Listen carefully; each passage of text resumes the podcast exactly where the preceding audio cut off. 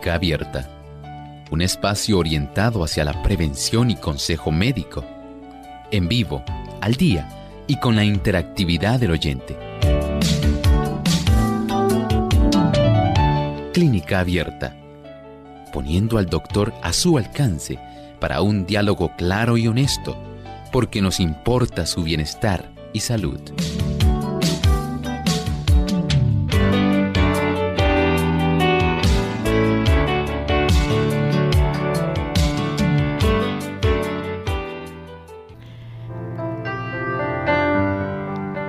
Es una enfermedad de la médula ósea que lleva a un aumento anormal de la cantidad de células sanguíneas.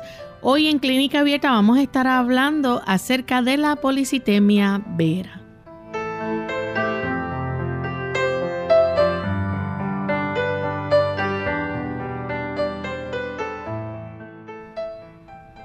Bienvenidos amigos a nuestro programa de Clínica Abierta.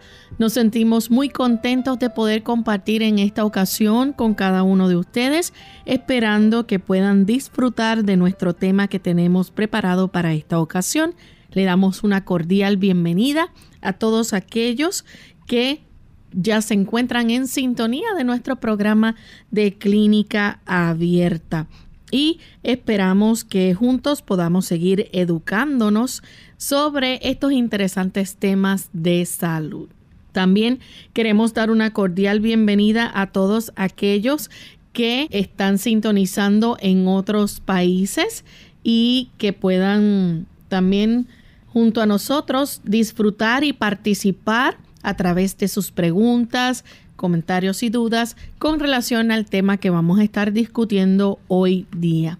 Antes de comenzar con la discusión de nuestro tema, queremos saludar de forma muy especial a todos nuestros amigos que sintonizan nuestro programa en Costa Rica, en ese lindo país de Costa Rica, nos escuchan a través de Radio Lira. Así que para toda la radio audiencia de Radio Lira y todos los amigos que diariamente nos sintonizan, esperamos que nuestro programa de hoy pueda ser de mucha bendición. Damos también una cordial bienvenida al doctor Elmo Rodríguez. ¿Cómo está en el día de hoy, doctor? Saludos cordiales Lorraine, muy feliz nuevamente de estar con tan buenos amigos en esta reunión de Clínica Abierta. Eh, queremos que cada uno pueda sentirse también partícipe de las reacciones y todo lo que vamos a estar hablando aquí en Clínica Abierta. Esperamos que usted pueda también participar de este programa. Y queremos entonces antes de comenzar con la discusión, vamos a compartir el pensamiento saludable escogido para hoy. El pensamiento saludable dice así, el poder curativo de Dios permea toda la naturaleza. Si un ser humano se corta la piel o se quiebra un hueso, la naturaleza empieza a curar la herida inmediatamente y de esta forma preserva la vida del hombre. Pero el hombre puede colocarse en una posición en que la naturaleza se vea imposibilitada de hacer su labor. Si se usa el tabaco, el poder curativo de la naturaleza se debilita en un grado mayor o menor. Cuando se ingiere licor intoxicante, el organismo es incapaz de resistir la enfermedad con el poder de sanamiento original que Dios le otorgó es Dios quien ha hecho la provisión para que la naturaleza obre para restaurar las facultades agotadas. El poder es de Dios. No podemos confundir al Dios que ordena a la naturaleza, que la supervisa, con la naturaleza misma. El hecho de que nuestro cuerpo tenga unas posibilidades de recuperación increíbles se debe a que el Señor supervisa y está al tanto de todo lo que está ocurriendo en nuestro cuerpo. Seamos sabios, no impidamos que la obra de restauración de nuestra salud se vea afectada solamente porque usted tiene algún hábito que le resulta adverso y perjudicial y que estorba la recuperación de su salud. Evite el uso del alcohol, evite el uso del tabaco, del café, y de aquellas sustancias como la marihuana, la cocaína, la heroína, los barbitúricos, aquellas sustancias que hacen daño porque sencillamente van a estar estorbando la naturaleza.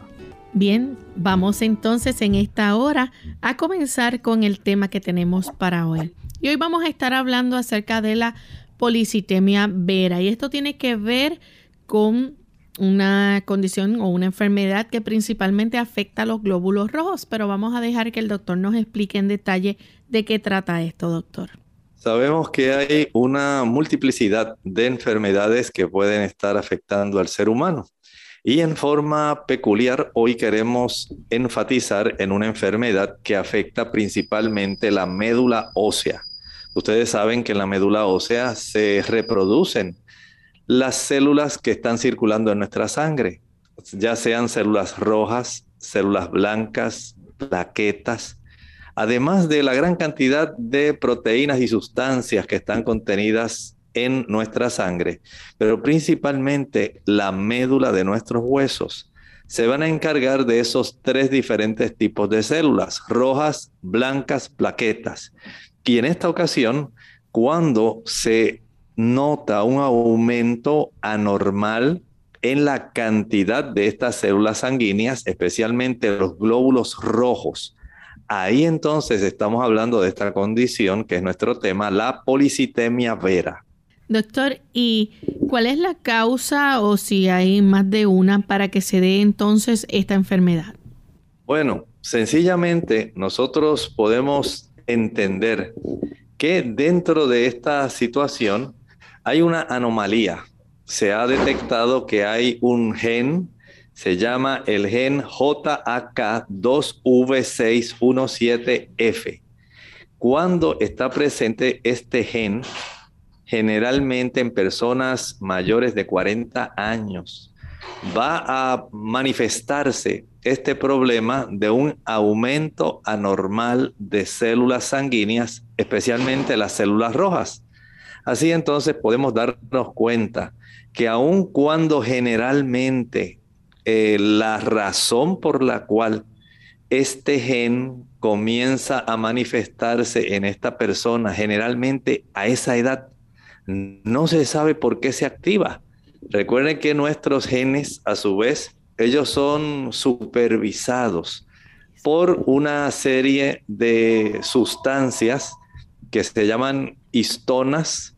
Hay una ciencia que se llama la epigenética que tiene mucho que ver con esto. Y es muy probable que la epigenética relacionada a este gen, al JAK2V617F, tenga mucho que ver con nuestro estilo de vida. Saben que los factores que más influyen en el aspecto de la expresión de los genes se debe principalmente a esta activación o desactivación que estas histonas en los procesos de metilación pueden tener. Vean entonces cómo de una manera específica no se puede señalar, pero sí se sabe que hay una manifestación donde está involucrado este gen y ya sabemos que por el aspecto de la epigenética hay factores diversos que pueden estar inmiscuidos en la expresión de este problema. Sin embargo, esa anomalía no es una afección hereditaria. Aunque no se pueda considerar necesariamente una afección que sea hereditaria, sí se ha identificado un gen y esto, pues lamentablemente, es una situación que al activarse se va a manifestar. Note que este problema, como decíamos, aunque no sea hereditario, si hay un trastorno en un gen, recuerden que nosotros tenemos, digamos, interruptores. Cada gen va a estar codificando o un conjunto de genes codifican para funciones específicas y hay funciones que van a estar codificando para que nuestra médula pueda facilitar el desarrollo de diferentes células blancas, rojas y plaquetas. ¿Por qué de momento este tipo de interruptor se enciende o por qué un conjunto de ellos se enciende? Pero en este caso, el que estábamos hablando, el JAK2V617F, se enciende. Bueno, pueden haber estos factores genéticos que, aunque no son hereditarios, sí hacen que este tipo de situación se exprese. Doctor, entonces, cuando la persona padece de policitemia vera, eh, en el cuerpo entonces hay muchos glóbulos rojos. Bueno, en este caso podemos decir que predomina el aumento de los glóbulos rojos. Este viene siendo el principal problema donde ese exceso de demasiados glóbulos rojos son los que van a estar trayendo un problema que es evidente en estas personas, casi siempre son hombres, hombres mayores de 40 años, son los que van a estar sufriendo este problema. Y entonces esto tiene unas consecuencias ya en la sangre, la sangre se vuelve más espesa. Claro que sí. Mire, cuando esto ocurre, entonces, a consecuencia de una mayor cantidad, recuerden que nuestros vasos sanguíneos, ellos pueden facilitar el transporte de células blancas, células rojas y plaquetas. Pero la sangre, para poder fluir, debe tener un espesor particular debe tener unas, unos conductos que son nuestras arterias, son las venas también que ayudan en el retorno de la sangre hacia el corazón. Y si esa sangre que está circulando por nuestros vasos es muy espesa porque hay demasiada cantidad de glóbulos rojos, esto entonces va a poner en riesgo la forma como nuestro cuerpo puede funcionar. Esto acarrea problemas cuando esa sangre está muy espesa. Es como cuando usted eh, compra salsa de tomate y usted desea que esa salsa de tomate le pueda dar un buen sabor a, digamos, a unas papas que usted preparó si esa salsa de tomate es muy espesa y usted tiene que estar golpeando prácticamente el envase para que salga esa salsa de tomate, pues ya usted sabe que no va a poder disfrutar igual. Pero por otro lado, tampoco esa salsa de tomate puede estar líquida, líquida, que usted diga, ah, se salió demasiado.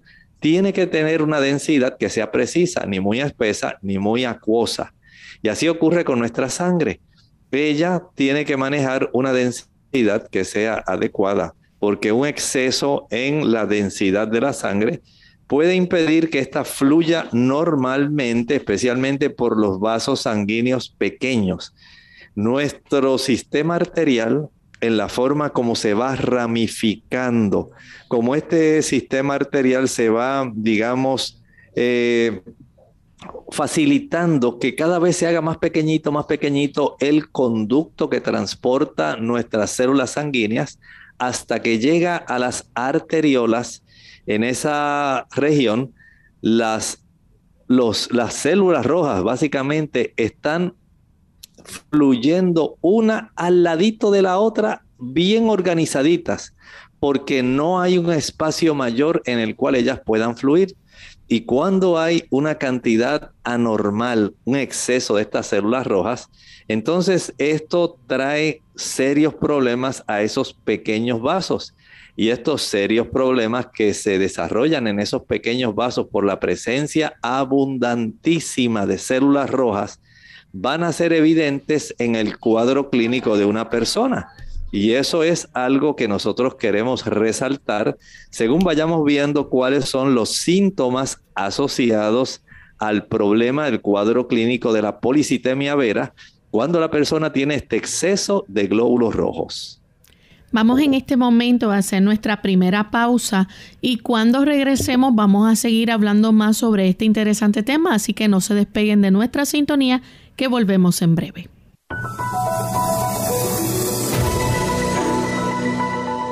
El descanso es absolutamente necesario para la vida, tanto para la salud física como para la salud mental. Cerca de una tercera parte de la vida es empleada en dormir. Durante el sueño, tanto las funciones del cuerpo como las de la mente son restauradas. Los problemas resultantes de un sueño insuficiente incluyen irritabilidad, pérdida de la memoria, depresión y dificultad de concentración. También una disminución de la capacidad del cuerpo para prevenir enfermedades y para reparar y restaurar tejidos y órganos.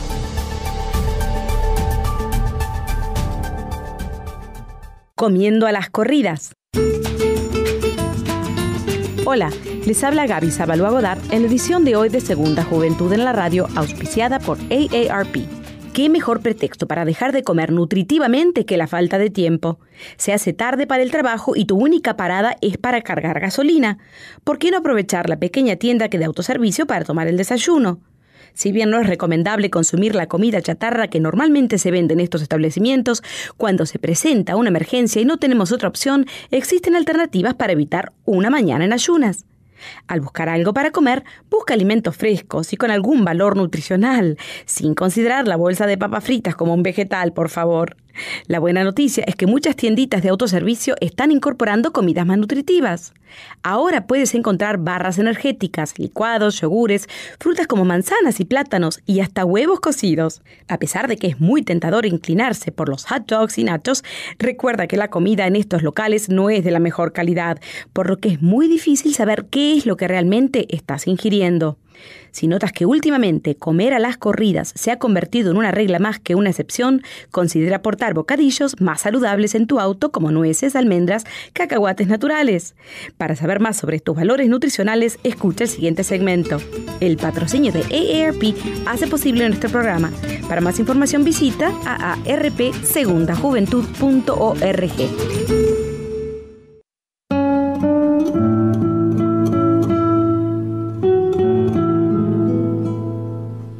El sabio tiene orejas largas, ojos grandes y lengua corta.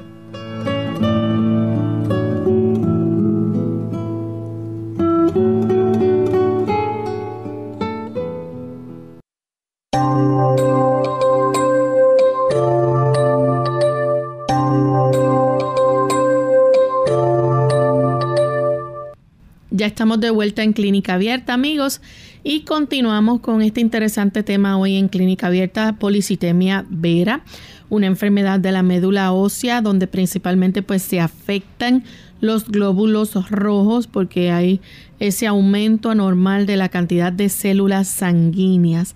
Antes de la pausa el doctor nos explicaba las causas y cómo es que cuando se padece de policitemia vera en el cuerpo, pues hay demasiados glóbulos rojos, la sangre se vuelve más espesa y esto pues no puede fluir normalmente por los vasos sanguíneos pequeños.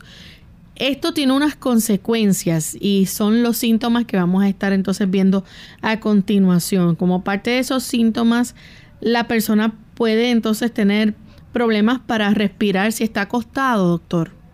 Puede ocurrir esto. Recuerde que aun cuando nuestras células rojas son las células que están encargadas de transportar el oxígeno que se ha unido a la hemoglobina, es cierto que una abundancia de células rojas, usted tal vez pensaría, ah, pues qué bueno, hay una mayor cantidad, quiere decir que van a transportar mayor oxígeno. Pues no piense que es tan fácil. Recuerde que para que el oxígeno pueda difundirse, pueda llegar y, e introducirse a estas, al interior de estas células rojas donde están las moléculas de hemoglobina, se requieren unos procesos químicos donde tiene que haber una mayor concentración de oxígeno disuelto precisamente en el nivel del capilar que rodea el alveolo, que es la estructura donde se produce la introducción del oxígeno hacia la sangre. Y si tenemos una cantidad tan abundante de células rojas, no va a ser posible tener suficientes moléculas de oxígeno para poder ser transportadas y se van a impedir unas a otras por la proximidad en que pueda haber una captación adecuada de estas moléculas de oxígeno. ¿En qué resulta todo esto? Sencillamente, este paciente va a tener dificultad respiratoria, principalmente al estar acostado. Noten cómo aún las cosas buenas en exceso son células rojas, pero estar en exceso causan problemas. Esto es un principio que es muy importante no es solamente, por ejemplo, cuando lo llevamos al caso de la temperancia, es una palabra que utilizamos mucho aquí en Clínica Abierta, donde las cosas buenas las usamos moderadamente, las malas, esas las descartamos. Pero en este caso noten cómo aún las cosas buenas en exceso van a traer problemas.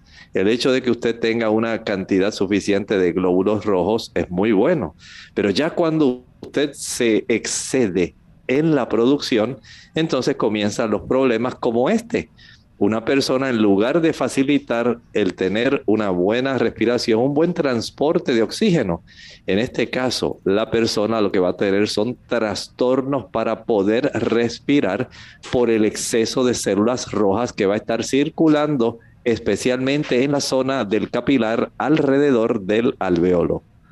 Doctor, y la persona entonces también como parte de los síntomas la piel se le puede poner azulada. Claro, si tenemos células rojas que no son capaces de mantener una concentración adecuada de oxígeno y no se puede entonces disponer de la forma fácil en que este oxígeno se pueda difundir tanto hacia el interior de las células rojas como de las células rojas a los tejidos. Recuerde que esto es casi como si fuera un camión el camión se abastece de la carga que va a ser transportada, pero también si no hay forma luego de sacar esa carga del camión hacia el comercio donde se va a expender, entonces tenemos problemas, porque el, el, camión no tuvo ningún reparo en ser llenado y en transportar. Pero si después nadie abre la puerta trasera de ese camión y no hay estibadores que puedan estar bajando la mercancía para ponerla en los comercios, ¿cómo va a llegar al público ese tipo de mercancía? Así ocurre con este tipo de situación. Si hay dificultad para captar una buena cantidad de oxígeno, y este oxígeno entonces no puede ser transportado eficientemente a los tejidos porque así es como funciona. Se capta a nivel de los pulmones para transportarlo en dirección a los tejidos. Pero si el tejido no puede recibir la cantidad suficiente, porque hay mucha competencia de glóbulos rojos, entonces tenemos que la piel, en lugar de estar rosada, un color rosa de la salud, vamos a tener un color azulado donde nos indica que no hay una buena oxigenación, que se está, digamos, manteniendo un nivel más alto de dióxido de carbono en los tejidos y esto facilita esa coloración azul en los tejidos más lejanos a nuestro corazón, por ejemplo, los dedos de nuestras manos y los dedos de nuestros pies. Doctor, la persona también puede, o el paciente que tiene este trastorno puede tener mareos. Sí, recuerde que aquí todo está íntimamente relacionado al transporte del oxígeno por parte de estos glóbulos rojos. Si no hay un buen transporte, los tejidos no reciben buena oxigenación, se tornan azulosos, y usted lo puede ver hasta a través de las uñas de las personas, en lugar de que se vean rositas el lecho capilar ungueal, se va a ver color azul. Y si no hay una buena cantidad de oxígeno fluyendo hacia el cerebro, entonces sencillamente la persona va a tener mareos, un sistema nervioso central que no recibe suficiente oxigenación. Usted puede tener la garantía de que no va a estar enviando señales adecuadas para que usted permanezca en una posición recta para que usted se pueda desempeñar bien. Al no haber una buena disposición de este oxígeno, entonces la persona no puede realizar todas las funciones y tareas que normalmente esa persona debiera realizar. Se va a marear y cuando una persona se marea, puede caerse, puede sencillamente tener que sentarse porque no siente que puede mantener el equilibrio y teme porque puede golpearse. Entonces, el exceso de glóbulos rojos en este caso nos trae dificultad respiratoria al acostarse, nos trae problemas de cambios en la coloración de nuestras extremidades y también facilita el desarrollo de mareos. La persona, aparte de eso, como usted dice, pues se le afecta un poco la respiración y, y también podría presentar fatiga. Claro, se va a fatigar todo el tiempo. Si no tiene la oportunidad de poder brindarle a los tejidos y especialmente a los músculos una buena cantidad de oxígeno, el músculo la requiere porque la debe combinar ahí justamente con las moléculas de glucosa para que se pueda producir energía. Pero si no hay forma de que usted tenga una entrada adecuada de oxígeno, aunque tenga suficiente glucosa, las mitocondrias no van a poder producir energía y esta persona se va a fatigar, se va a cansar y va a estar prácticamente así durante todo el tiempo. El sangrado puede ser un sangrado excesivo también.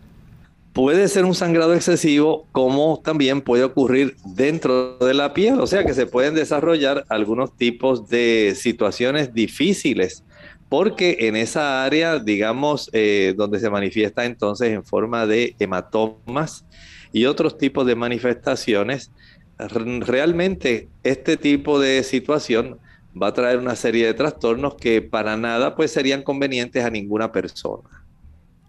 Otro de los síntomas que puede presentar este paciente es que se le hinche el vaso.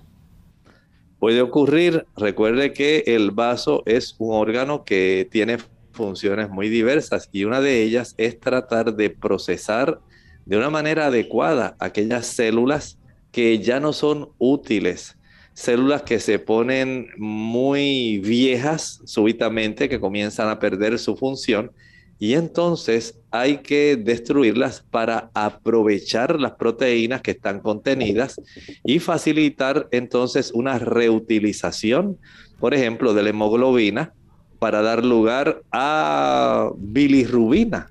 Hay un proceso de cambio, ¿verdad? Donde se van transformando y se van formando unos anillos pirrólicos que eventualmente dan lugar a la bilirrubina, que es necesaria para nuestro hígado y para nuestra función en el aspecto de la, digamos, digestión, el aspecto gástrico. Noten cómo nuestro cuerpo no desperdicia nada, reutiliza. Y el pigmento, las proteínas de la hemoglobina van a ser transformadas en estas porfirinas que eventualmente dan lugar a la bilirrubina, que eventualmente se necesitan para nosotros poder disponer de cierta cantidad de colesterol y facilitar la emulsificación de las grasas. Y si esto está ocurriendo en demasía, entonces vamos a tener bastante problemas porque el vaso por la abundancia de células rojas que van a estar siendo destruidas, se va a agrandar. Vean cómo nuestro cuerpo sufre el exceso aún de aquellas células que son normales y comunes, pero que están en demasía, lo que traen son problemas. También este paciente puede tener dolor de cabeza.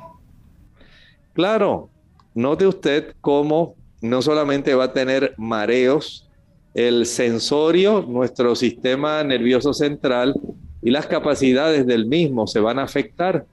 Esa abundancia de células rojas navegando dentro de las arterias va a tener consecuencias, no solamente porque hay una disminución en la cantidad de oxígeno, sino también por la densidad, el espeso de la sangre. Y todo esto trae mucha incomodidad y molestia incluyendo a nuestro sistema nervioso central. Otra cosa es que puede presentar prurito.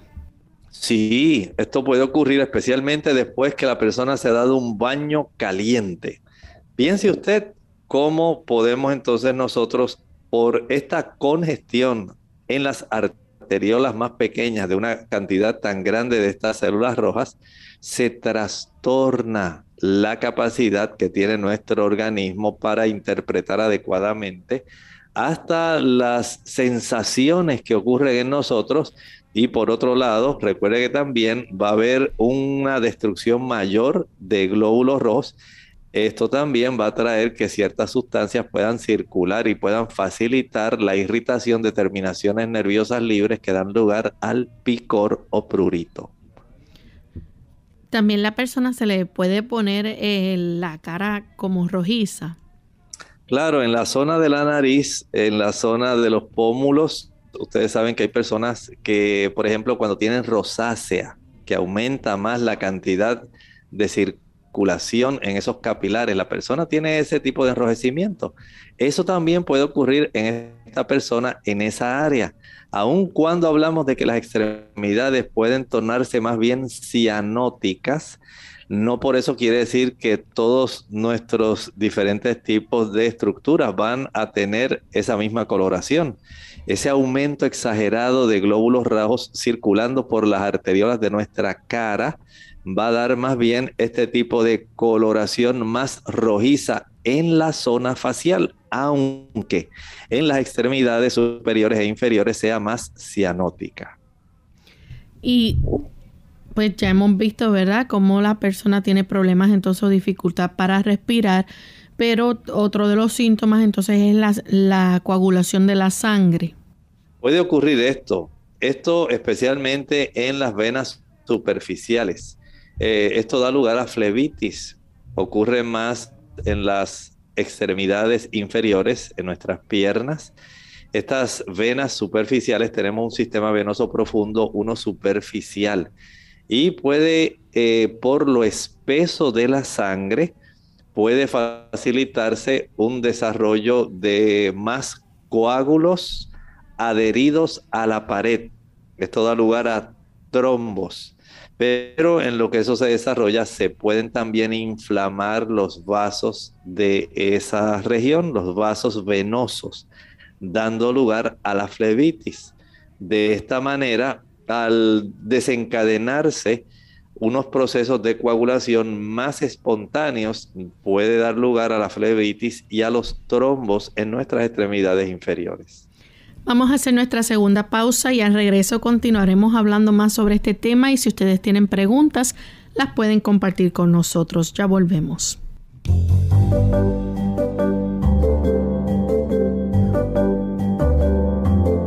Prevención es salud. Infórmate y aprende.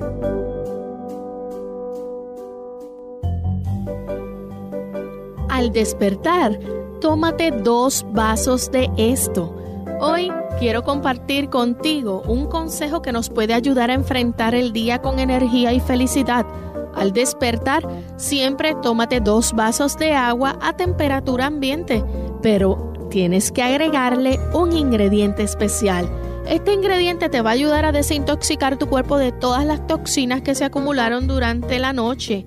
También va a activar tu organismo para comenzar a quemar grasa automáticamente y también va a activar tu hígado, lo que hace que se desintoxique para evitar el hígado graso y problemas de la piel. ¿Cuál es el ingrediente? Pues este ingrediente es el jugo de un limón.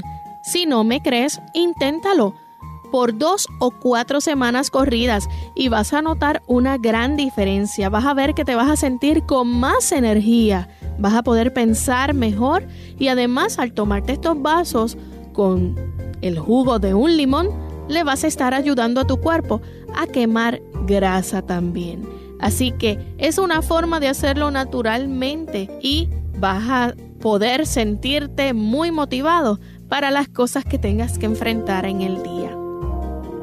No olvides, siempre cuando te levantes, tómate tus dos vasos de agua con el jugo de un limón.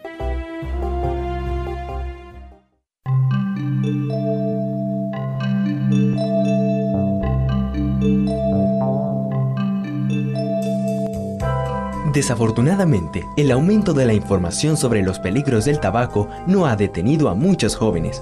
De hecho, el porcentaje de jóvenes latinos que fuman en el último curso de la escuela secundaria ha aumentado desde 1983. Una razón puede ser que los adolescentes se caracterizan por no preocuparse por la muerte, la ven demasiado lejos. Incluso pueden convencerse de que para cuando sean adultos, el cáncer y las otras enfermedades del corazón y los pulmones causados por el tabaco se podrán curar. Si descubre a su hijo o hija fumando, los expertos aconsejan decirle que lo deje inmediatamente y que fumar es intolerable. Necesita ser firme para apoyarles. Deje que su hijo se dé cuenta de que romper la adicción al tabaco es difícil para cualquiera, sin importar la edad. Entienda que un niño que es fumador adicto puede recaer y necesitar apoyo. Aunque pueden ocurrir recaídas durante el periodo de abstinencia, deje siempre claro que dejarlo es obligatorio. Si su hijo no puede dejarlo por sí mismo, pídale ayuda a su médico familiar, quien puede recetarle medicación o dirigir a su hijo a un programa contra el tabaco. Esta información fue tomada de Creciendo sin Drogas, una guía de prevención para padres del Departamento de Educación de los Estados Unidos.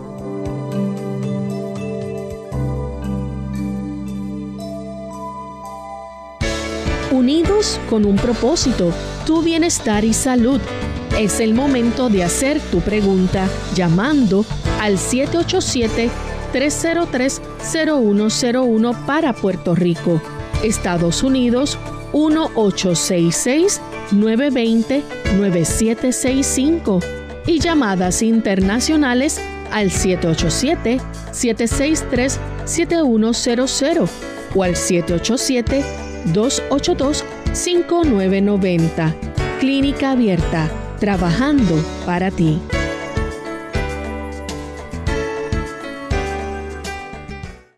Clínica Abierta.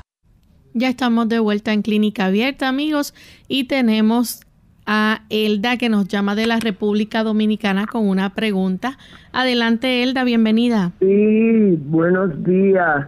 Es para decirle al médico ayer, yo soy la persona que bajo totalmente radio y no pude oír la respuesta que me dio, pero él hablando de todas esas cosas que está diciendo en cuanto a la sangre espesa, eh, yo sé que yo tengo, a veces cuando para los análisis, al tomarme la sangre, se salen bien espesa de verdad la sangre. Si eso puede eh, eh, estar haciéndome esa obstrucción, esa cosa que yo siento. Gracias. Muchas gracias.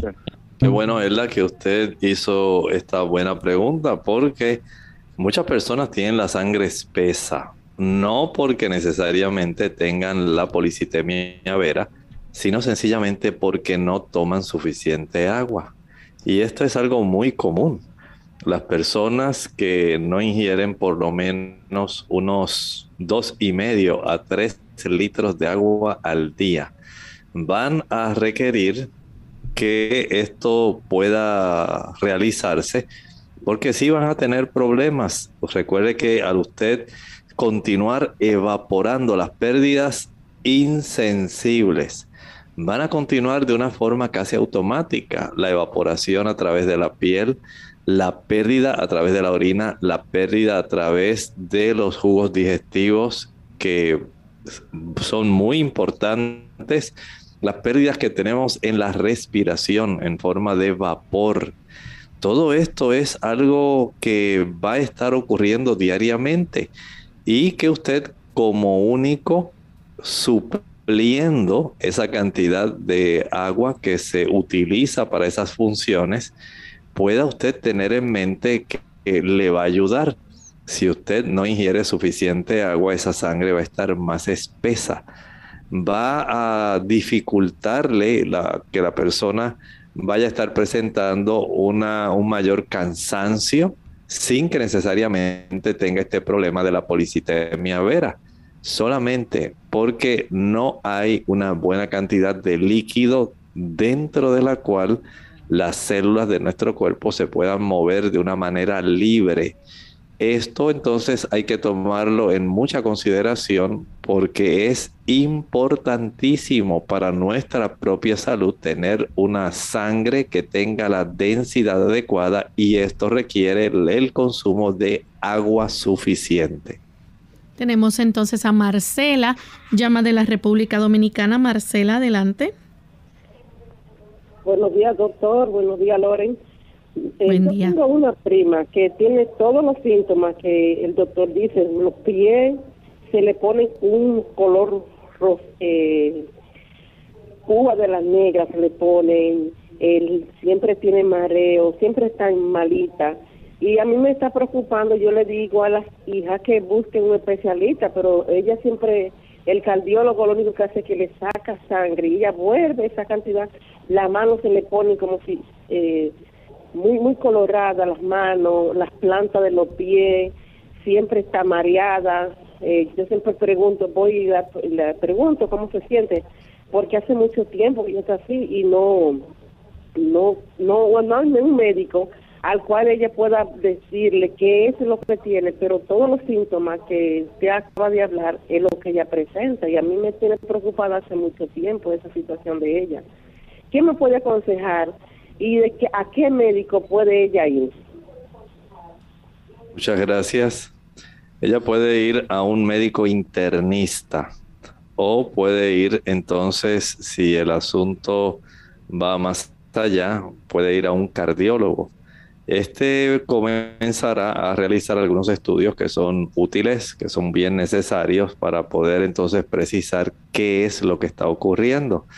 Recuerden que hay trastornos cardíacos que pueden afectar, pero también hay algunos trastornos inmunológicos que también pueden traer problemas y no necesariamente porque hay un aumento en la cantidad de células rojas hay situaciones donde nuestro sistema inmunológico puede estar trastornando y facilitando algún tipo de cuadro parecido. Vaya al internista. Si desea ir al cardiólogo, vaya al cardiólogo. Bien, continuamos hablando sobre la policitemia vera.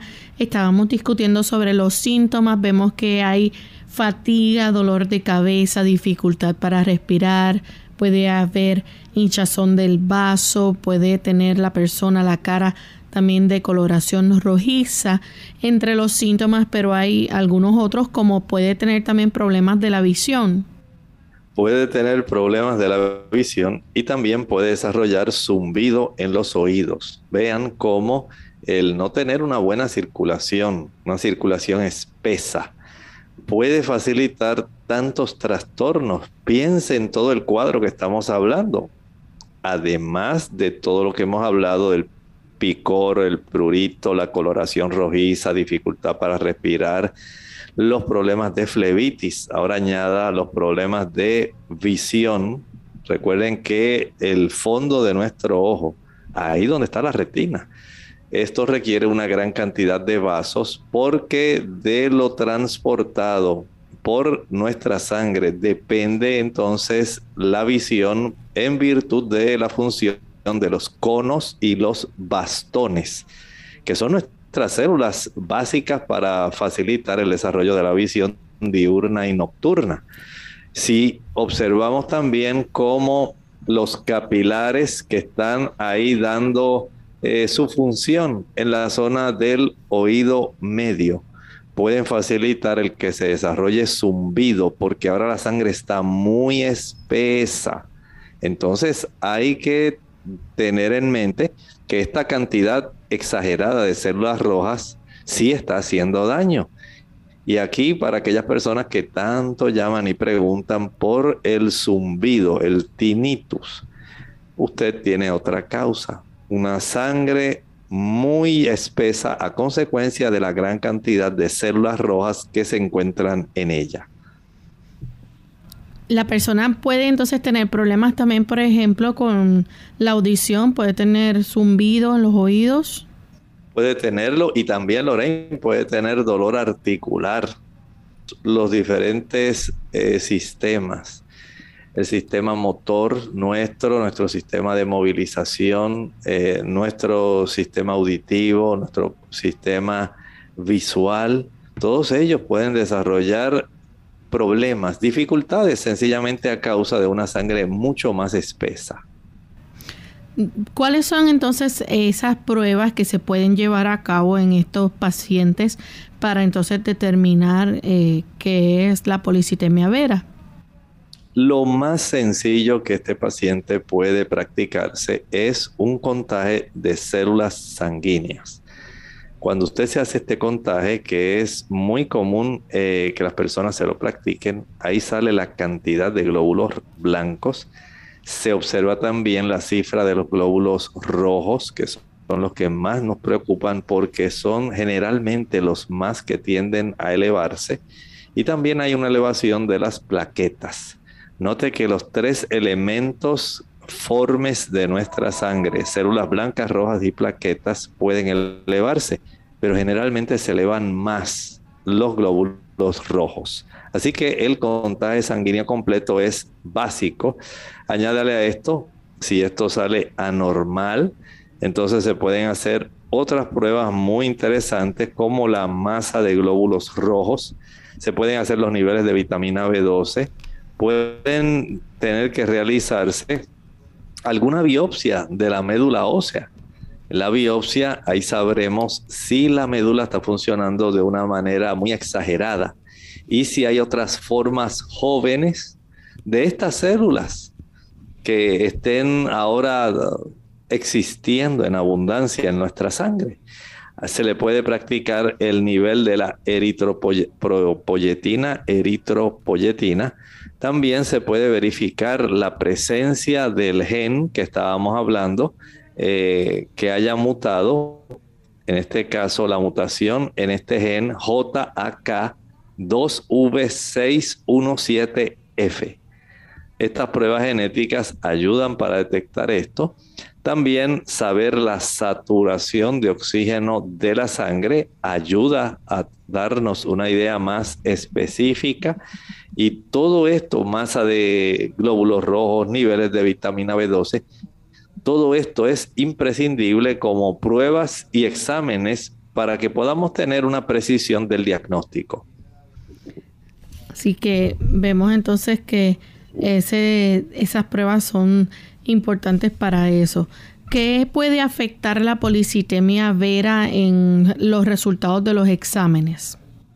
Bueno, una cosa podemos decir son los exámenes necesarios para diagnosticarla, pero cuando hay una elevación desmedida de estos glóbulos rojos, hay exámenes que pueden afectarse. No es que estos exámenes son necesarios o útiles para detectarla indirectamente podemos utilizarlos porque al estar elevada la cantidad de glóbulos rojos, sabemos que van a sufrir anormalidades los siguientes exámenes. Por ejemplo, se puede afectar el resultado de una tasa de sedimentación eritrocítica. Esa tasa de sedimentación va a trastornarse. También la cifra de la deshidrogenasa láctica. Esta también se altera, la fosfatasa alcalina leucocítica, el examen de agregación plaquetaria, el ácido úrico sérico, son algunas de las pruebas que van a darnos anormalidades a consecuencia de la gran elevación de los glóbulos rojos en este tipo de pruebas. Bien, así que vemos entonces que es importante ¿verdad? Que los pacientes estén pendientes de esto y el médico también pues dé seguimiento a estos tipos de pruebas que pudieran verse afectadas. Vamos a hablar entonces del tratamiento, doctor. Eh, ¿Esto se puede sanar esta condición o simplemente tratarse? Bueno, el objetivo en sí del tratamiento de esta condición es reducir cuán densa, cuán espesa está la sangre y evitar problemas de sangrado y de coagulación. Vean que estos son eh, cuadros que son complejos a veces pensamos que las cosas son muy sencillas, pero hasta los catarros se pueden poner muy difíciles, a veces se tornan muy complejos y las personas en muchas ocasiones comienzan con un catarro, pero eventualmente ya pueden desarrollar hasta una pulmonía. En este caso, tal vez la persona pueda comenzar teniendo tan solo esa elevación eh, que manifieste el cuadro clínico que hablábamos, donde la persona tiene los mareos, la cianosis periférica, la cantidad de coloración rojiza en la cara, la dificultad respiratoria, el cansancio cuando se ejercita, los hematomas subcutáneos. Hay una serie de elementos que nos pueden dar ese tipo de pista, pero podemos reconocer que el tratamiento principalmente va a reducir la cantidad de espesura, la cantidad de densidad que va a tener esa sangre. Y esto es bien esencial. Así que el médico generalmente lo que va a hacer en estos casos es ordenar la extracción de medio litro de sangre a la persona que tiene esto. Eso en médicamente se le llama flebotomía. De esta manera, cuando usted saca esta, este medio litro, básicamente se reduce cuán espesa pueda estar su sangre. Y esto, pues, en algunas personas hay que hacerlo eh, prácticamente durante cada semana, hasta que el nivel del hematocrito se pueda reducir. Y de esta manera, el tratamiento de esta condición se va a tratar según se vaya necesitando. Si el médico entiende que es necesario y conveniente el tener que practicar en esta persona este procedimiento de extracción de sangre cada semana, esta puede ser la alternativa para que él se pueda beneficiar. ¿Hay medicamentos que se puedan utilizar?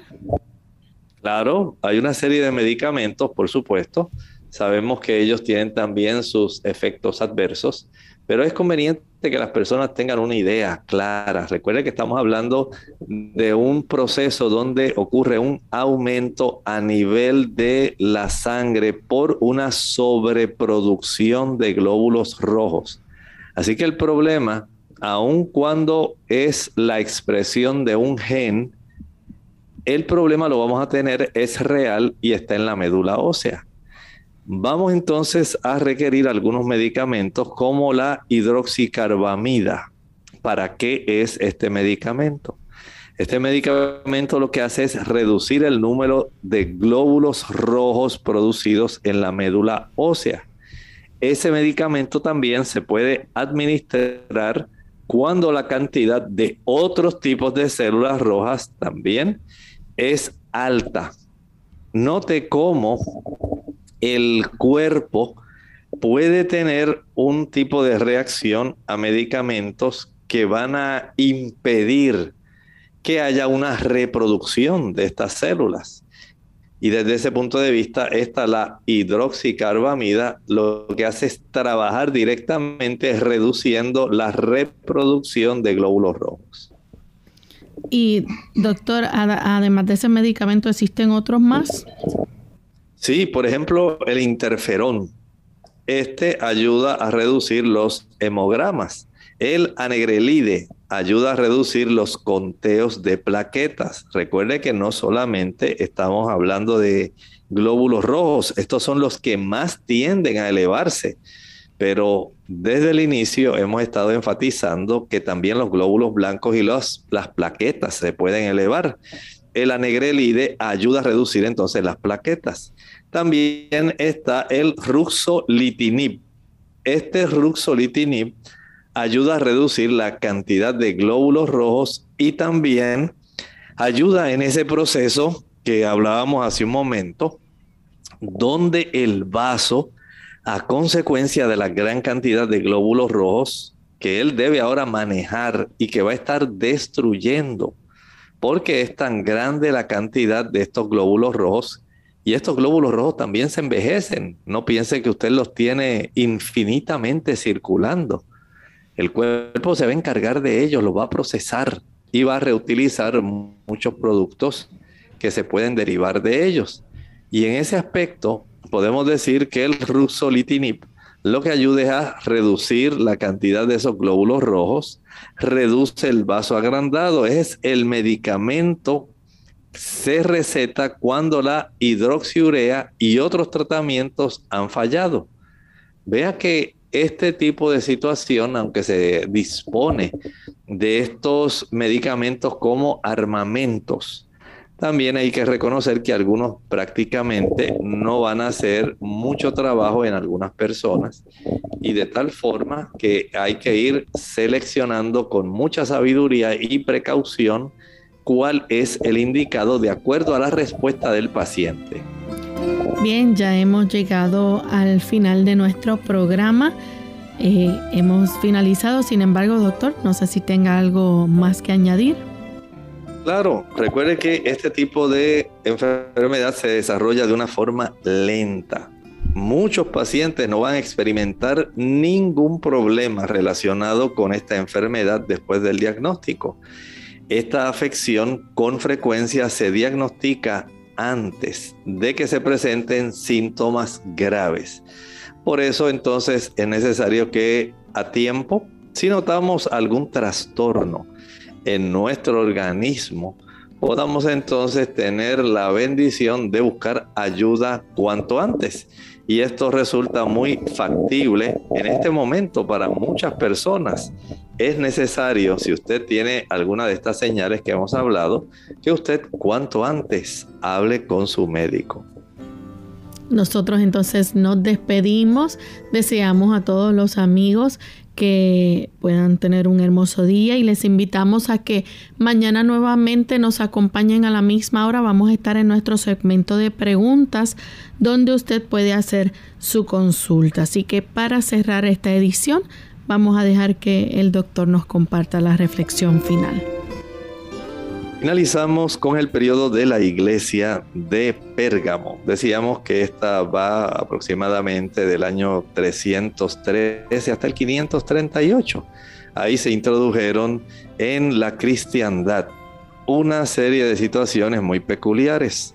Había una incursión abundante de idolatría, muchas imágenes comenzaron a ser adoradas, imágenes que provenían principalmente de los dioses romanos. Recuerden que en esta época todavía el imperio romano estaba vigente y se introdujeron en la iglesia una gran cantidad de ídolos. Esto es algo que el Señor estaba básicamente denunciando, pero también había fornicación había una gran cantidad de unión de iglesia y Estado. Mucho adulterio, adulterio desde el punto de vista como lo presenta la escritura en cuanto a las naciones y en cuanto a las iglesias, cuando comienzan a adoptarse costumbres que no son necesariamente cristianas, son costumbres que alteran notablemente ese testimonio de una persona que ha sido convertida. Y este tipo de daño que se efectuó dentro de la iglesia alteró la representación que la iglesia hacía. Por eso Jesús no solamente ofrece al que venciere cambiar el nombre, sino también le ofrece el maná, que es lo que nos enfatiza el versículo 17. Y en la escritura Jesús mismo se presentó como el pan que descendió del cielo. El maná bíblico que nos presenta Éxodo tenía todos los nutrimentos que usted puede requerir. Jesús es lo que usted necesita, el pan del cielo para nutrir nuestra vida espiritual. Que el Señor nos bendiga y que podamos nutrirnos de Cristo cada día. Nosotros nos despedimos y será entonces hasta el siguiente programa de Clínica Abierta. Con cariño compartieron el doctor Elmo Rodríguez Sosa y Lorraine Vázquez. Hasta la próxima.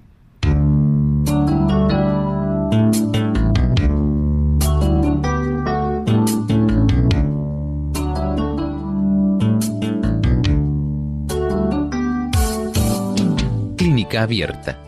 No es nuestra intención sustituir el diagnóstico médico. Antes de poner en práctica cualquier consejo brindado, en este programa, usted debe consultar con su médico. Hasta la próxima.